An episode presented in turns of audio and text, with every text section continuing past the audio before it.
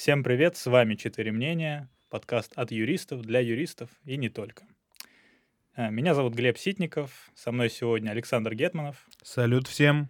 Борис Глушенков Добрый вечер. и Никита Громышкин. Всем привет. И сегодня я предлагаю обсудить такой вопрос. Есть ли в юриспруденции темная и светлая стороны силы?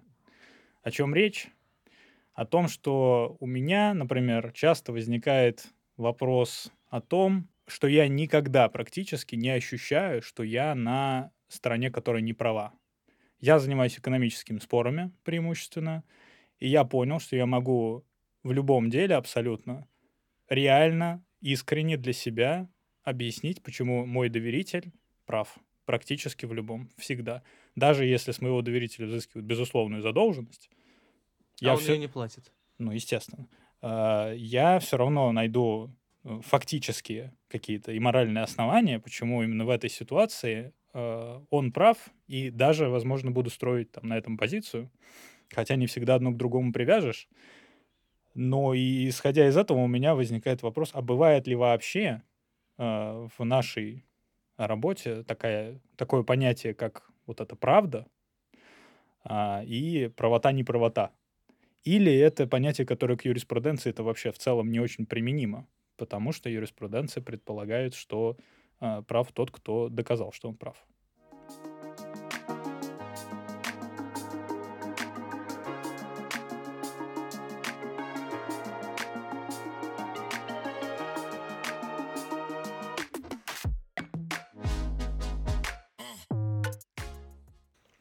Ну что скажешь, Борис? Я тоже занимаюсь э, прежде всего экономическими спорами. В моей практике были случаи, когда клиент не хотел платить или когда у людей был корпоративный конфликт. Меня никогда не было ощущения, что я делаю что-то плохое, что я представляю негодяев, э, что я на стороне зла. А Я могу артикулировать почему. Во-первых, как правило, на мой взгляд, в сложных ситуациях совсем правых не бывает. То есть, предположим, там, мой клиент не платит долг, или сейчас там компания, в которой я работаю, там, мы почему-то не платим долг. Но для этого есть основания. Там, условно, предположим, акты подписаны, да, задолженность безусловная, но факт отличается от документов. Например. Ну да, да, об этом и речь. Или, э, то есть, э, с, право- с формально-правовой точки зрения платить надо, но там, условно, в суде, может быть, мы выясним, что на самом деле нет. Э, или там обе стороны неправы. Есть а, одни нарушения, есть другие нарушения э, морально-этического так свойства. чаще всего и бывает. Как правило, да. Может быть, э, может быть, в некотором смысле я э, переоцениваю негодяйство другой стороны, но тем не менее сплю я в этом смысле замечательно. Ну, вообще, мне интересно здесь как раз послушать э, Сашу с Никитой, потому что у них такие сферы, где, Где они ну, чуть ли не, забирают- не ярлык на одной из сторон висит в целом. Э, Никита собирает у людей последнее, а Саша защищает преступников. И Не, каково не. вам? Не собираю этим живётся. Подожди, я действую в рамках в, Очень интере- в интересах должника, кредиторов и общества. У меня это в законе прописано. Должника, кредиторов и общества. Щас То есть ты забираешь у разъяснит. человека Щас последнюю тебе- рубашку в пользу банка. сейчас тебе Саша Мгм. разъяснит, что он делает, как он... А преступниками, уважаемый Борис Юрьевич, людей признает суд и только на основании вступившего в силу решения. Поэтому уж преступников э, защищаю ли я только в тех случаях, если уже это суд установил, и мы идем в кассацию, где также Нет, ну хорошо. пытаемся с этим не согласиться. А, Есть очень распространенное... Я начну немного издалека, но вы сейчас поймете, к чему, э, об чем спич. Э, Есть очень распространенное мнение об адвокатах, занимающихся уголовными делами, что при первой встрече с доверителем а, им обязательно их клиент должен рассказать именно всю правду, вот как оно было.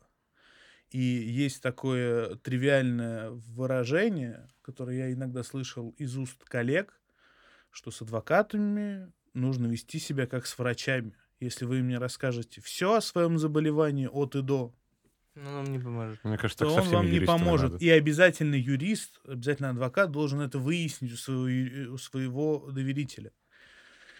Поскольку свою адвокатскую карьеру в полной мере я начинал в коллегии адвокатов Борщевские партнеры, то тот опыт, который был накоплен коллегией за 30 лет ее существования, э, он был в этом плане полезен. И особенно примечательно высказывание самого Михаила Юрьевича, когда он молодым адвокатом, когда удавались эти встречи какие-то были, и в его работах, по-моему, это было отражено.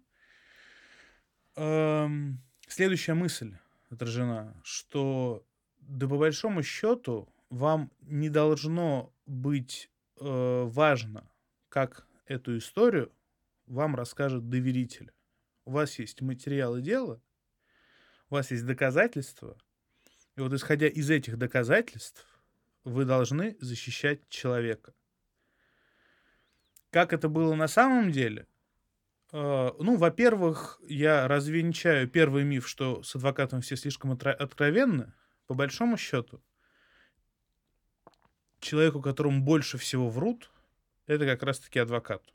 И потом, потихоньку, путем долгих разговоров с своим доверителем, э, так скажем, аккуратно и этично ставя под сомнение его версию произошедшего, подкрепляя ее теми или иными доказательствами, а, ты можешь в- не узнать истину. Это нет такой задачи. И не должна такая задача стоять у юриста, я в этом абсолютно убежден. Ты можешь построить ту позицию, ту версию произошедшего, которая будет максимально соответствовать цели твоей работы. А цель твоей работы — это оказание квалифицированной юридической помощи человеку. И либо организация, если речь идет о, э, коммерческих спорах, корпоративных спорах. Поэтому, э, я думаю, показательным будет даже то, что из новой редакции Уголовно-процессуального кодекса была э, не то, что убрана, ее туда не внесли категорию объективной истины, которая до этого была в УПК РСФСР. Которая категория объективной истины это то, что вот есть объективная истина, есть какая-то объективная реальность, как все произошло на самом деле, и суд, следователь обязан до нее дойти, ее, до нее докопаться. И все-таки с развитием философской мысли к принятию УПК 2001 года уже стало ясно, что объективной истины на самом деле не существует. Ох уж это ренессанс э, философии. да. Ох уж этот постмодерн. Да, есть просто э, доказательства с одной стороны, есть доказательства с другой стороны. И на основе анализа вот этих доказательств можно выстроить что-то, что в итоге станет окончательным судебным актом. там, либо же окончательным постановлением следователя. Да? Но все-таки я ближе к... все-таки анализ, э, окончательный анализ доказательством дает суд, поэтому в приговор в приговоре вы не найдете объективной истины. В приговоре вы найдете доказательства и э, их трактовку, их взаимодействие, на основе, на, на основе которых выстраивается какая-то картина, которая не претендует на объективность и не претендует на истину в конечной инстанции. Ну и поэтому в целом ни, ни о какой там, правде и истине в целом здесь речь не идет. Она и не должна о ней идти, мне кажется. Это, э, по сути, Морально-этическое. ну нет, он, он в принципе, этот путь э, загоняет тебя только в лишние какие-то вот действительно философские размышления. Э, нужно просто доказать свою позицию. И сп- справедливость в суде выражается в том, что тот, кто доказал свою позицию, тот, кто приложил к этому больше усилий в состязательном суде, а, Тот и он, прав. он получает да, решение в свою пользу. При этом все равно возникает автоматом вопрос, а как же объективная справедливость? В смысле, э, если там вот эти условные вот эти все знают, что на самом деле там права, права другая сторона. Одним из первых моих процессов, где я уже выступал в качестве защитника, было дело, в котором было 13 потерпевших, которые... э, Без стульев. Но один был на табуретке. которые ходили в суд практически полным составом. э, ну, Гуськом. был такой, скажем, пул потерпевших, которые ходили всегда, и которые буквально э, занимались тем, что перед началом процесса и после процесса рассказывали мне о том, что я делаю, какая, э, какая морально-этическая оценка у них возникает по поводу моей деятельности, по поводу моего доверителя, э, по поводу того, что с ней будет в случае вынесения ей там какого-то приговора.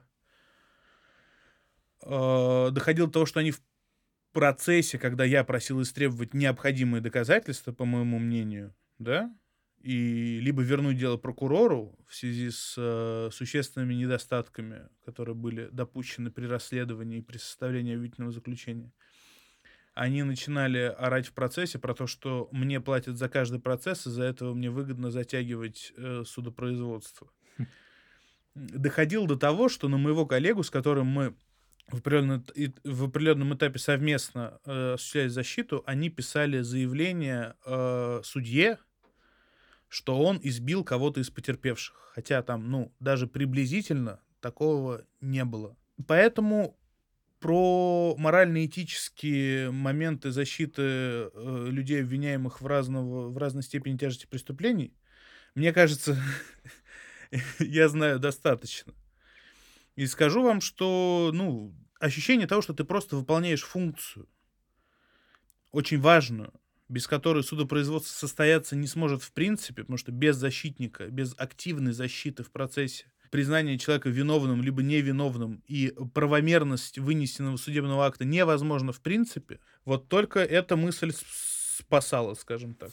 Ну, Когда я чувствую, что я на правой стороне, а такое довольно часто, слава богу, бывает, потому что, ну, реально, я сам удивлен, но в основном я могу сказать, что больший, большая часть дел, которые я вел за свою практику, э, мой доверитель в них, по моему мнению личному, э, был прав. Вот. И э, когда ты чувствуешь, что ты прав, а суд, допустим, ну, по твоему мнению, не воспринимает правильно там твои доказательства, да, твою позицию, и тебе приходится там, это обжаловать решение, то вот во время этого обжалования или во время спора там, с другой стороной я понятие вот эти высшей справедливости откинуть не могу, потому что я чувствую, что она за меня. Вот когда она не за меня, я могу легко как раз от этого отказаться, потому что, ребята, ну мы в суде, здесь доказательства, кто доказал, тот выиграл, то, что я сейчас сказал, да, но я когда это сказал, я сразу же подумал, что когда она за меня, я от нее отказываться не хочу, от этой Слушай, справедливости. я знаю классическую проблему, э, я просто о ней слышал, разумеется, у специалистов по уголовным делам, что нет ничего более ужасного, чем защищать невиновного, потому что если ты проиграешь, ты будешь точно знать, что человек сидит ни за что. Но вот не давит ли э, в нашем случае эм, история о том, что вот ты знаешь, что сермя- сермяжная правда на стороне клиента, но, предположим, доказательств Конечно, у давит. тебя нет. Давит? А вот, э, может быть, э, не хуже ли это даже?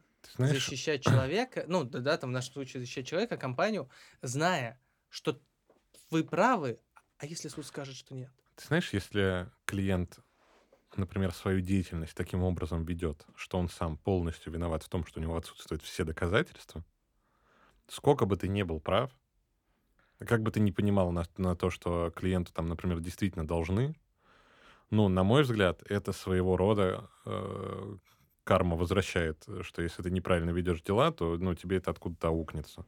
Потому что когда ты гоняешь определенные товары и при этом никак не подтверждаешь это первичной документацией, отправляешь по, э, че- под честное слово, ну, как бы... время, понятно, иногда понятно. бывает время задуматься о том, что ты делаешь. Ну, э, я чувствую эту мантру э, специалиста по банкротству, что ты сам виноват во всем, что с тебя взыскивают, но тем не менее.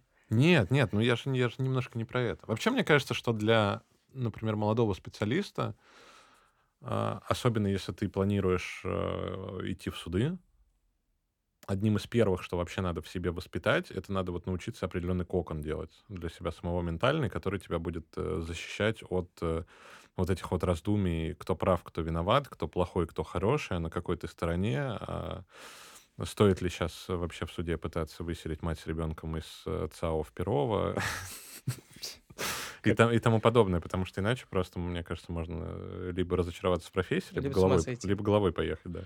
М, Резник назвал это э, профессиональной мозолью на сердце, Мгм. иначе оно просто разорвется. А, По-моему, ему фраза принадлежит. Да. Ну, говоря о том, понимаете, вы рассуждаете с точки зрения цивилистического процесса с, равен- с равными сторонами. Да. Уголовный процесс изначально не равен. И а, тут адвокат не ищет правду, он не ищет правую сторону. Адвокат, как бы это сейчас не звучало громко и пафосно, но адвокат э, защищает слабую. А слабая сторона в любом случае это человек, который противостоит государственной машине. Пусть даже если это государственная машина, права на все 150%, забирать у него право на э, квалифицированную юридическую помощь, ну, абсолютно бесчеловечно. Мне э, это не бесчеловечно, но это не то, что бесчеловечно, это э, прописная истина, которую даже э, глупо повторять. Есть Ну, э, академический да. пример с э, адвокатом, защищавшим единственно выжившего террориста в Беслане. Ну, если кто не знает, то за всю историю там, крупных терактов в России единственный человек, который был осужден, то есть который не погиб при освобождении Штурме. заложников, при штурме, э, либо не погиб при дальнейших каких-то мероприятиях. Речь идет до 2004 года, поскольку террористы Буденовска, допустим, их до сих пор от- отлавливают. Был Нурпаши Кулаев, который выжил при штурме Бесланской школы. И встал вопрос, что, безусловно, будет процесс с понятным результатом, но кто-то должен защищать, поскольку иначе приговор будет неправосудным. Э, Отказались все вплоть до президента адвокатской палаты Северной Осетии на тот момент. Ну, мы понимаем, да, что это Кавказ, что это такая вот история, ш- как ты можешь это делать. Э, Альберт Плиев звали адвоката, который его защищал, защищал причем активно. Я интересовался этой историей вплоть до того, что я читал его процессуальные ходатайства, которые он заявлял. И они были э, с учетом там последних расследований, да, там, которые нам представлены ну, были в фильме Дудя, там, да, про Беслан, они были очень по сути. То есть э, из серии того, он обвинялся в убийстве всех там 300 детей, да, а большинство детей были, погибли от э, последствий пожара. И он пытался выяснить, а в чем была причина пожара. Давайте вот в этом разберемся. А, Без вопроса, он участвовал в группе, да, и, и э, групповое преступление э, квалифицирует ему участие в убийстве всех, но пожар, откуда он взялся и каковы были его причины. И он достаточно активно защищал. Более того, он написал объемную апелляционную жалобу. Это все есть в открытой сети. То есть это не была просто защита, потому что, э, ну, кто-то должен посидеть, покивать. И такие примеры в адвокатуре, по моему мнению, где очевидно неправота твоего доверителя, да, ну, с моральной точки зрения же у нас не возникает вопросов, что человек, приехавший, захватывает школу. Негодяй. Да, Ну, в данном конкретном случае, случае, да. да. но это же прям хрестоматийный А пример. в каком случае, да? В каком случае нет. Нет, нет, я А. имею в виду, он просто сказал про любое уголовное дело сначала, а потом я этот думал, ты-. Нет, ну, Нет-нет-нет, но, мы а- но точно активно уверены, же он что люди, защищал которые- защиту. То есть, ну, следствие э, утверждало, что там было какое-то количество автомобилей, на которых э, привезли, э, соответственно, они приехали. Они въехали в город. Он инициировал экспертизу. Ну, а вообще такое количество людей, которое вы считаете участвовало в захвате, оно может влезть в такое количество автомобилей? Он ставил под сомнение эти вещи, и чем он выполнял свой долг. Но это, это история про долг? Это То есть, история про долг. несмотря ни на что? адвок- история это к не адвокату, заканчивается, к адвокату закон- здесь никаких претензий быть, естественно, не, Не может. но- Это реально человек но- делал свою работу. Да, но тут важный момент. Работать в Осетии он больше не смог. И насколько я знаю, он переехал в Москву. Больше ему там сказали, ну, парень, извини.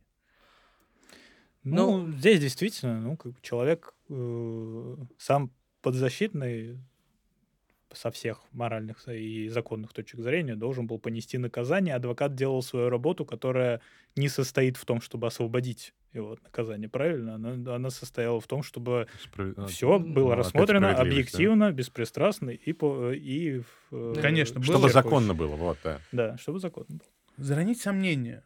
То есть его задача была, ну, а давайте посомневаемся. Вот, все здорово, все, все как бы вы вроде бы доказали, но вот тут нестыковка, тут нестыковка. Вот давайте вот эти разумные сомнения мы попробуем развенчать, а если вы их не развенчаете, уважаемая сторона обвинения, в суде, ну давайте их толкать в пользу моего доверителя. Ну, кстати, очень интересно с точки зрения профессионального вообще развития кейса. То есть какой это вызов профессиональный тебе.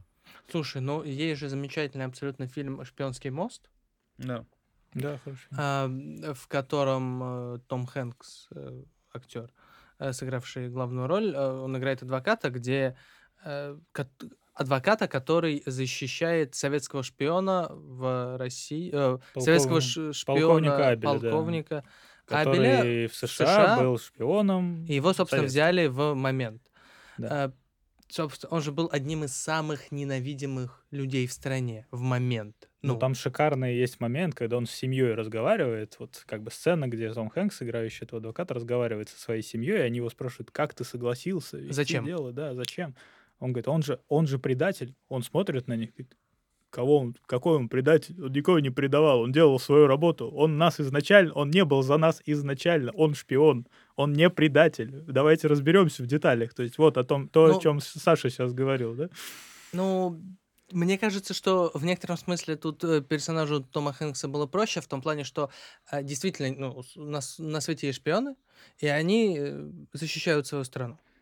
Вот. В том плане, что, может быть, этот способ неприемлем в этой стране, но у каждой страны есть шпионы, и в этом плане человек честен с собой.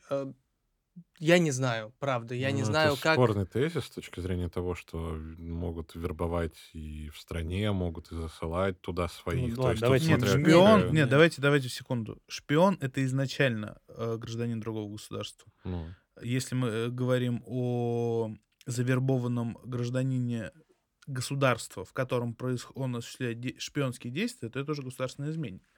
Вот чем Ну, да. отличается статья э, о Конечно. государственной измене э, от статьи о шпионаже. Вообще фильм великолепный, э, немножко в сторону. Меня всегда восхищает там одна сцена, на мосту? Первая встреча А. э, Абеля с героем Тома Хэнкса это фраза, которую, я думаю, каждый юрист должен вспоминать прям ежедневно, когда Да, у да, него да, да. спрашивает э, Абель абсолютно вот никаким образом не выказывает своего волнения, своих переживаний. И, тут спрашивает, и Том Хэнкс спрашивает, вы вообще не волнуетесь? А это поможет? Великолепно, да, это просто вот прям Да, да, да. каждый раз, когда что-то у тебя пользуюсь. происходит, да, когда я каждый раз вспоминаю вот этот момент, это же ничем не поможет. Да, хороший, хороший. Ну, фильм в целом, ну, еще, конечно, Том Хэнкс, что тут. Ну, не- не- невероятный актер, У безусловно. нас и подкаст не про кино, но сказать, что Том Хэнкс великий актер, это Можно, можно в можно любое в любом время, подкасте. в любом месте. Ладно, слушайте, э, если вот говорить в целом о делении на стороны, есть еще сторона не, не, не, не по справедливая, несправедливая, там право, неправо, да, а, а, ну, смотрите, вот у меня представление в идеале-то какое? да? В идеале все юристы абсолютно делают одно дело. Судьи, адвокаты, прокуроры, следователи, юристы, которые вообще в суды не ходят, э, не знаю, юристы госорганов, юристы, защищающие частных лиц, юристы, защищающие а, не знаю, д- детей, а, юристы, защищающие людей там при разводе, те, которые защищают а, супруга одного, который, друг, который другого, Мы наследников, наследать, все, да, я просто хочу развернуть картину. И э, при этом одновременно суть юриспруденции это в распределении на стороны, потому что всегда есть тот, кто чего-то требует, тот, кто является ответчиком, и э, суд как сторона, которая является третьей и принимает решение. И не обязательно это даже суд. В целом это может быть административный орган, который там будет разрешать какой-то конфликт. И вот это деление на стороны иногда приводит к тому, что э, с моральной точки зрения люди начинают считать, что выбрав однажды какой-то, какую-то стезю, вот подобную, ты как бы должен ей следовать. У меня есть история э, про калужского таксиста, с которым я... Э, мы, мы были с женой просто в Калуге как туристы, и э, ехали утром э, в кафе, и попался такой таксист, который, ну, разговаривает с тобой, когда ты еще вот даже дверь не закрыл. Сел, и он уже, вот, хорошая сегодня погода, да, а что это за кафе, в которое мы едем с вами? Что-то никогда я этого кафе не видел. Ну, и я стараюсь обычно людям отвечать, э, поддерживать с ними разговор, потому что мне кажется невежливым этого не делать. И я ему сказал, что это за кафе, а он говорит, а, я там был, не было там никакого кафе. Правда, это 13 лет назад было. Я тогда участковым был. Ну, я такой, о, ну, по крайней мере, будет интересная история какая-то сейчас, пока мы едем там эти 10 минут. И он что-то там рассказывает про то, что он был участковым. Я его спрашиваю просто, чтобы, опять же, поддержать разговор. а, спрашиваю его, а, что вы в отставку ушли. Ну, потому что в данный момент он таксист. А он говорит, ну как в отставку ушли? Отставили меня. Прокурорские. Ненавижу их, этих прокурорских. Э, И такой, и сразу вот сходу просто, сходу. А вы, кстати, не прокурор? А я, ну, то есть там никаких признаков, я надеюсь, там, в принципе, на мне особо нет признаков прокурора, но там я был Синий одет в мундир. обычную одежду, все, да. Застегивает рубашку, которая Василькова в своем мундире мундир, да. ехал, да. Вот, я говорю, да нет. Я, у меня в этот момент щелкнул мысль, что ты можешь сказать просто нет. Но, естественно, я Э, не удержался. Самолюбие. Да, да, я говорю, нет, я ровно наоборот говорю. Он, в смысле ровно наоборот? Я говорю, я адвокат. И он такой, а, адвокат. Ну их я просто ненавижу. Ну, и в этот момент я ловлю взгляд э, жены, которая просто, ну, в нем читалась одна фраза, типа, давай мы, пожалуйста, доедем до Живыми. места, же, ну, спокойно, не говори больше ничего. Но, опять же, у меня щелкнуло, что можно, в принципе, замолчать, и в целом, ну, мы сейчас выйдем, и все. И никогда больше его не увидим. Но мне стало интересно. Разумеется, не твой метод. Да, я решил спросить, э, так, говорю, и что почему же, позвольте узнать. И вот тут он мне раскрыл мысль. Он сказал, что а, адвокаты, по его мнению, в большинстве своем это бывшие сотрудники правоохранительных органов. Ну, такое у него представление о мире у участкового. В принципе, вполне себе ам, Ну, в Калуге, Понятное- скорее всего, да, понятное есть, да. для него, для его среды обитания. Я таки активно возражаю. Но, ага. Вот. Э, И он говорит, вот я считаю, что это абсолютно неправильно, в принципе, пускать этих людей, в смысле сотрудников правоохранительных органов, которыми, он- которым он сам когда-то являлся, в адвокатуру, потому что если ты один раз выбрал, значит, одну сторону, да, вот в этом именно деле, а, переходить на другую это просто нельзя, и это наносит вред всем. И я, с одной стороны, такой, блин, в целом-то, ну, это позиция, которую многие вообще-то разделяют. Ну, вообще, э, мысли калужского таксиста в данном случае рифмуются с дискуссией в целом, которая идет в адвокатском сообществе. Очень активно, да. Да, да, но я- Относительно того, нужен ли какой-то порог входа для того, чтобы бывшие сотрудники правоохранительных органов, э, переходя в адвокатуру, какие-то курсы переквалификации, какой-то срок, в течение которого они... Есть повышенные да. взносы в ряде палат, я знаю.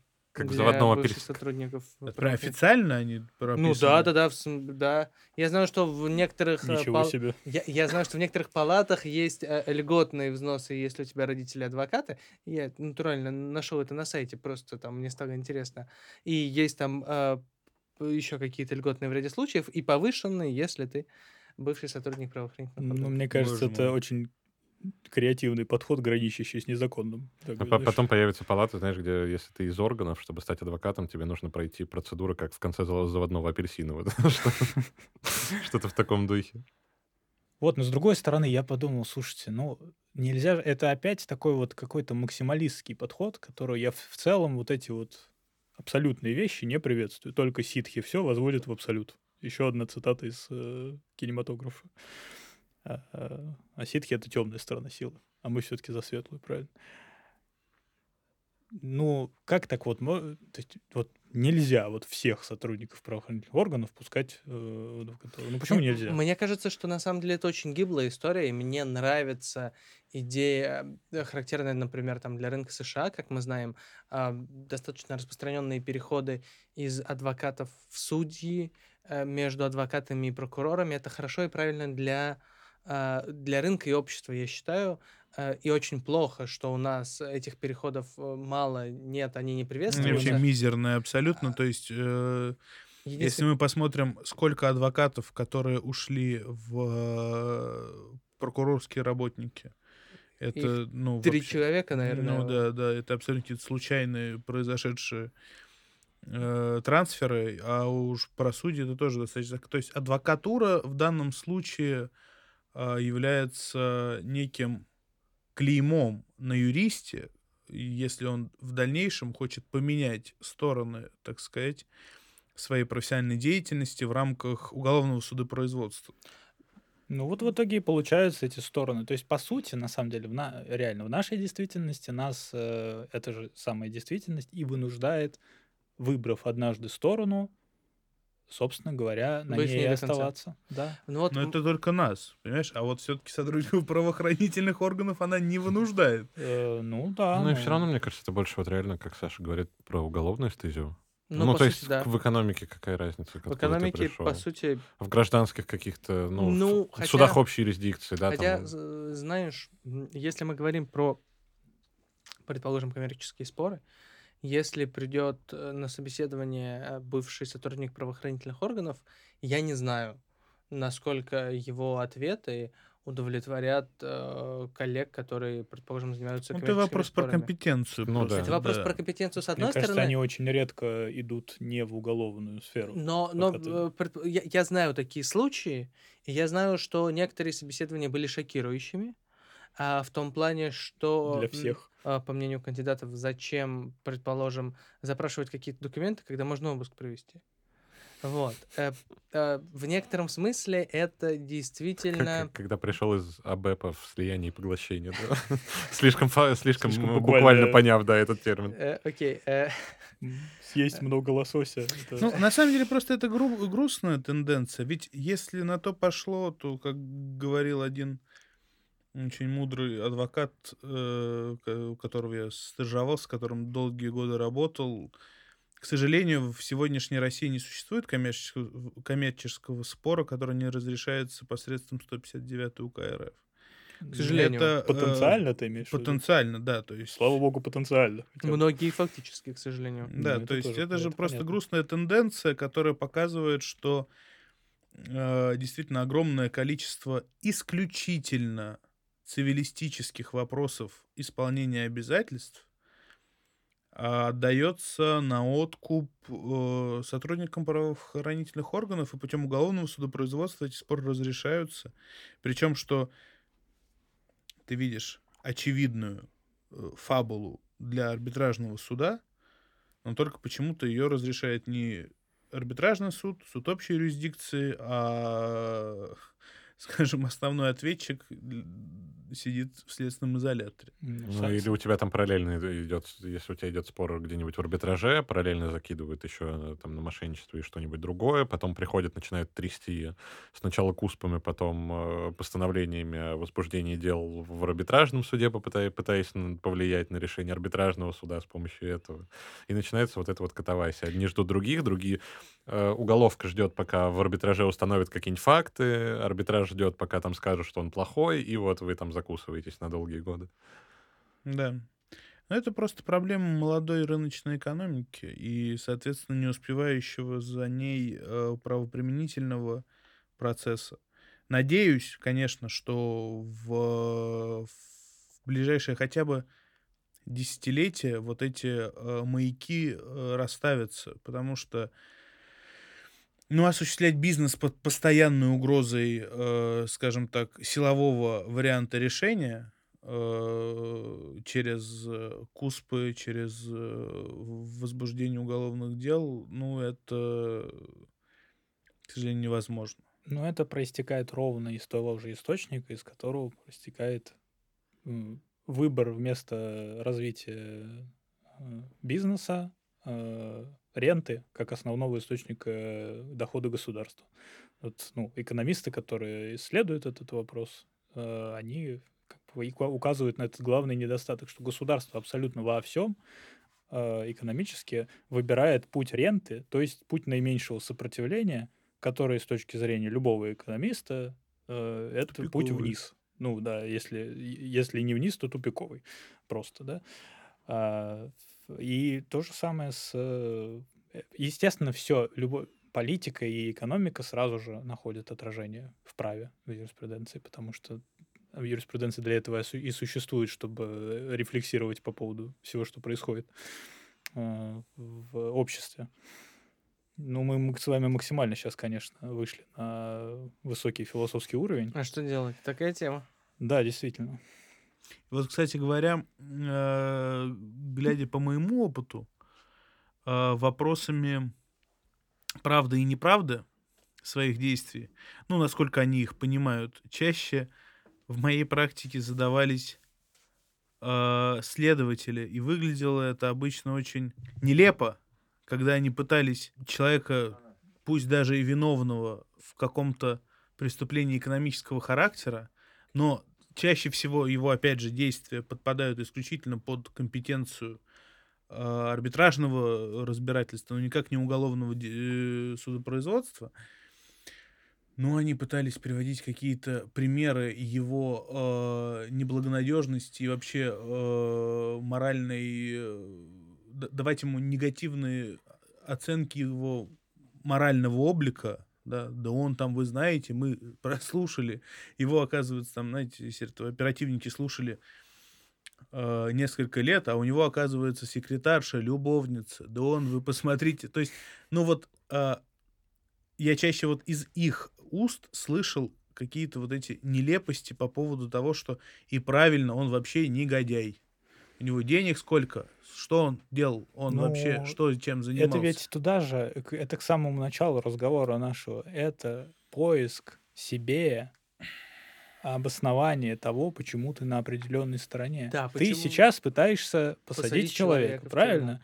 Как бы то ни было, это твоя работа, это тоже обоснование. Ты уже наработал себе тоже свою там мозоль, у тебя циничный к этому подход, все дела. Но э, все равно нужно же э, каждый хочет ну, э, считать, что он занимается правильным, правым, богоугодным делом. И, э, в принципе, э, это и есть та проблема, да, которую изначально я сегодня обозначил. Потому что все-таки мне кажется, что э, если бы каждый чуть проще к этому относился, и не пытался бы себя самого постоянно, да, вот правда, то ему легче было бы правильно делать свою работу. И правосудие в итоге чаще бы торжествовало. А, потому что следователь, который просто а, делает свою работу и, например, а, устанавливает в том числе, дока- находит да, доказательства и включает их в обвинительное заключение, которые свидетельствуют в пользу э, обвиняемого, да, а не, а не против Так него. потому что он себя настраивает на то, что он негодяй, и не может воспринять, э, там, например, какие-то доказательства в пользу защиты. Ну, а он Слушай, не хочет. А как? А был... А, он, а он же, если он искренне верит, то что это негодяй, он как потом, ну, и, и что? Я сейчас, получается, найду доказательства, что он невиновен, да, и, а он негодяй. Он это даже на мнемоническом уровне многие правоохранители себе закладывают. Э, а... Ну, для людей, э, которые практикуют в уголовном праве, не секрет, что в следственных органах обвиняемых, подозреваемых э, на сленге любят называть жулик или злодей. Это распространено в том числе и в системе ФСИН. Я один раз присутствовал на очной ставке, э, где я был, соответственно, своим доверителем, который являлся подозреваемым по уголовному делу. Была достаточно интересная очная ставка. Она была с участковым, который э, пытался рассказать те показания, которые мой доверитель ему рассказал до этого. Угу. Схема надежная, он, его, конечно, он, он их причем записал в рапорт, но допустил несколько грубейших процессуальных нарушений, в связи с которыми, в частности, он не разъяснил право э, моему доверителю, что уже на э, этапе получения объяснений он вправе пользоваться помощью адвоката.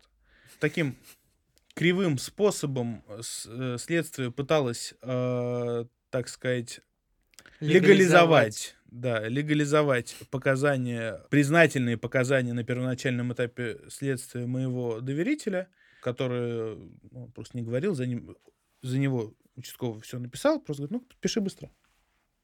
И все, да это просто объяснительно, кому оно нужно. И человек ушел. А потом на него через два дня возбудили уголовное дело.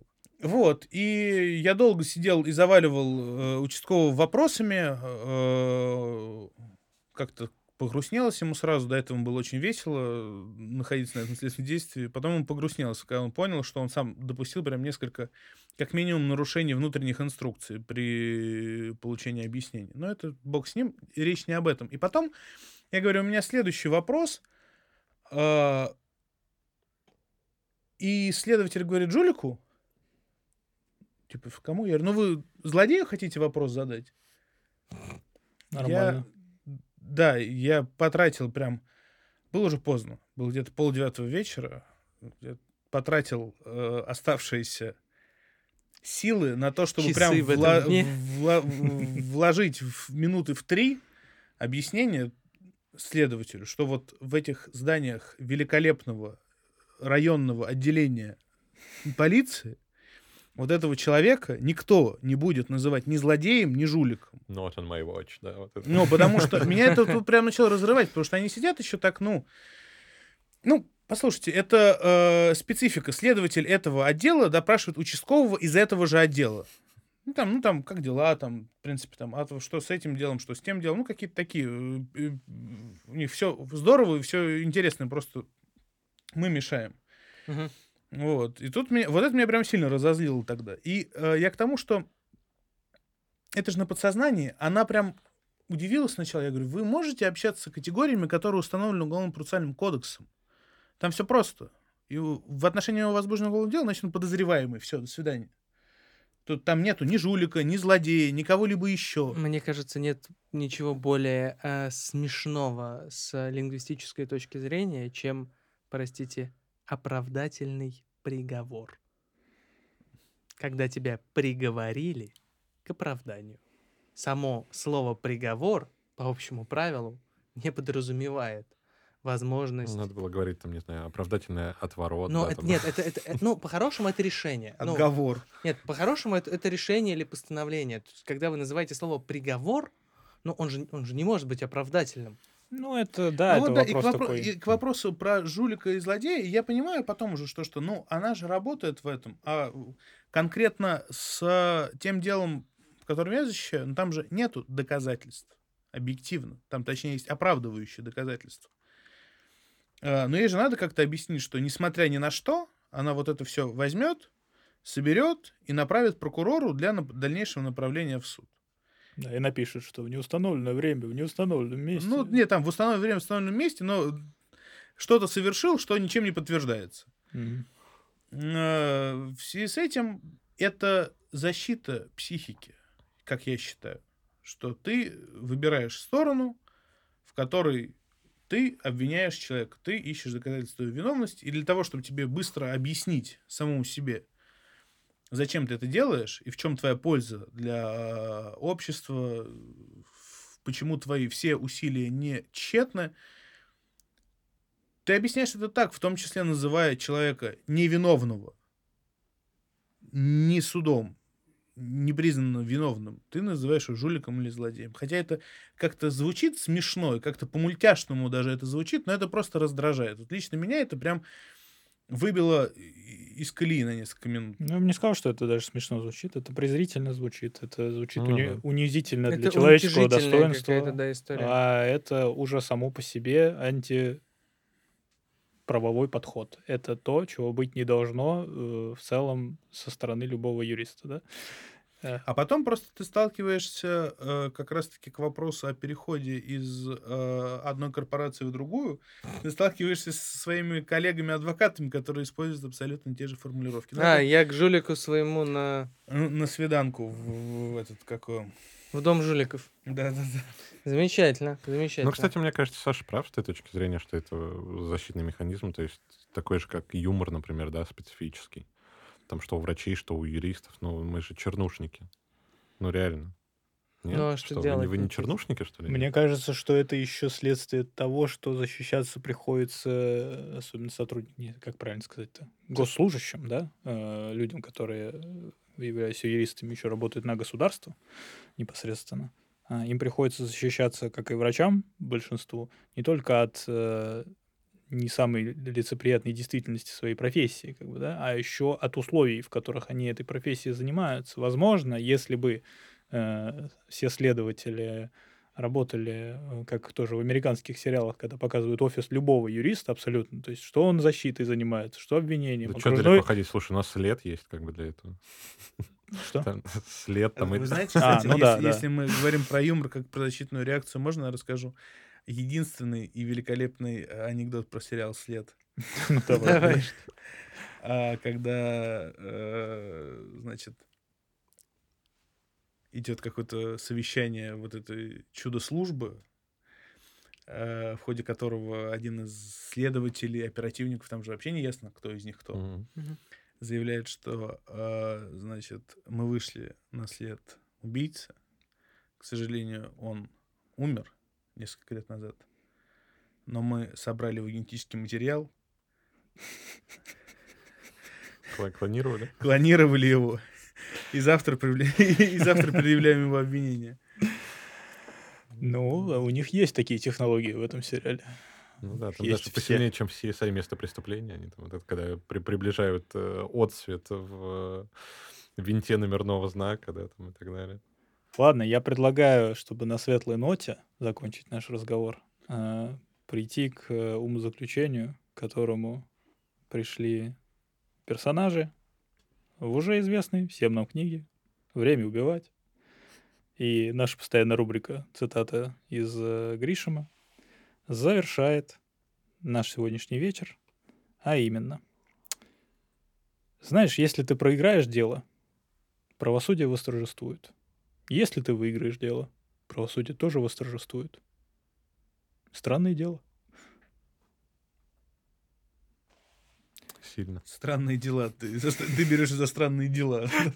Абсолютно неважно, выиграешь ты или проиграешь. Нет, тебе-то важно, а правосудие в любом случае восторжествует. В этом это смысл. святая вера, опять же, это э, чисто американская, я считаю, история. Святая вера в э, торжество правосудия и в судебную систему как в нечто высшее. Абсолютно. Понимаете? Все-таки это немного не история не про Россию. К сожалению, вот к глубокому сожалению, это история не про Россию. И э, вот эта фраза, если бы прозвучала из уст любого героя, э, любого художественного произведения, действия которого происходит в России, это сразу можно было понять, что, ну, прям это прям клюква-клюква. Человек, По, по э, франшизе или, или да? Да, да, она куплена по франшизе, да. Ну, прикинь, улица разбитых фонарей, да, там стоят. Вот этот Вот, кстати говоря, Питер в ули- 90-х, да, в улицах разбитых фонарей в одной из... Это я, ну, поскольку фанат этого сериала, считаю, это прям жемчужиной, э, незаслуженно забытый. Есть вот этот один из монологов на тему того, что э, обманом выманивая у виновного человека явку с повинной, да, там, ну, была придумана определенная схема с подставным адвокатом, и один из героев задает другому вопрос, а почему ты считаешь, что он виновен? Ты не суд, ты не Верховный суд, ты оперативник уголовного розыска. Почему ты считаешь, что он виновен, учитывая, что ну, явка с повинной, в принципе, э, что в тех реалиях судебной системы, что в сегодняшней, это стопроцентный билет в Места не столь э, отдаленные. места не столь отдаленные.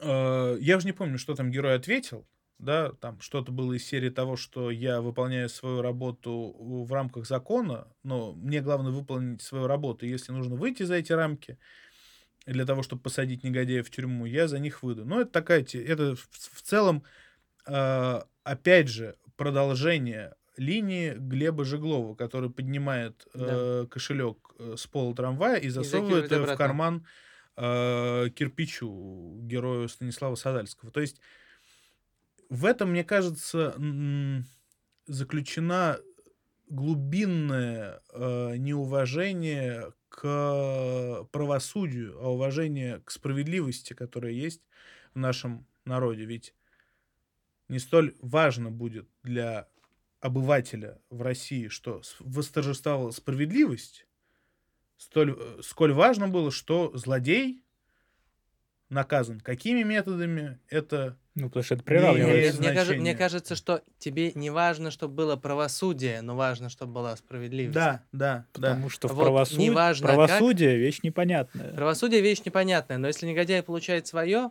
это хорошо и правильно. Причем, э, к сожалению, у нас же есть проблема в том, что если человек состоятельный, то он по умолчанию негодяй. Это, кстати, очень... Это очень плохо. Ведь никто же не сильных стенаний в обществе нету по поводу посадки того или иного топ-менеджера, олигарха или крупного бизнесмена. А даже если этот крупный бизнесмен, причем занимается там не просто каким-то рентным бизнесом, да, основанным на приближенности к углеводородам, а каким-то IT и прочими историями. Ну, ну, нету такого в русском человеке, спас- чтобы он прям вот сел вечером где-нибудь э, на окраине той же самой Калуги и прям искренне переживал по поводу уголовного преследования Майкла Калви. Да, хотя условно Уж люди тем дают более. рабочие места. Еще и Майкл Калви. Да. А русский Он- человек где-то должен И переживать. вот он ещё ты же и- сложно, э, с- это же сложно объяснить, э, почему, допустим, э, интервью э, руководителя следственной группы по делу Михаила Абазова в газете «Коммерсант» э, это просто, ну, это очень жестоко, жестокая сатира на сегодняшний день, на сегодняшнее уголовное судопроизводство, когда ему задают, условно говоря, журналист «Коммерсанта». Я не помню, кто это, но это он м, великолепен. Он задает, он рассказывает схему инкриминируемую Абазову и говорит, вы понимаете, что он просто из одного кармана в другой переложил, тем самым ничьи интересы вообще нарушены не были. Но если были, но очень, очень ма- Микроскопически. это еще Мгм. надо доказать. Это вообще история арбитража. И следователь на полном серьезе. Ну, а вот этот микроскопический-то был. Поэтому человек сидит в- там Слушайте, но- больше года в СИЗО. И... К вопросу о... Есть очень короткая история, я думаю, мы и завершим. Правосудие очень занятно работает. У меня как-то был налоговый спор в кассации. Мы написали жалобу. И так вышло, что нас спустили в зал, мы обсуждаем дело с представителем налоговой. Тут несколько представителей налоговых, налоговой, несколько нас.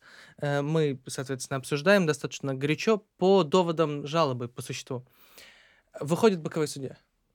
И внимательно слушает, говорит, что обсуждаете? Мы ему рассказываем. э, мы рассказываем ему правовую проблему. Он говорит, а что тут думать? Правильно, вот так и так. Мы были в шоке. э, Звучит как отмена будущего.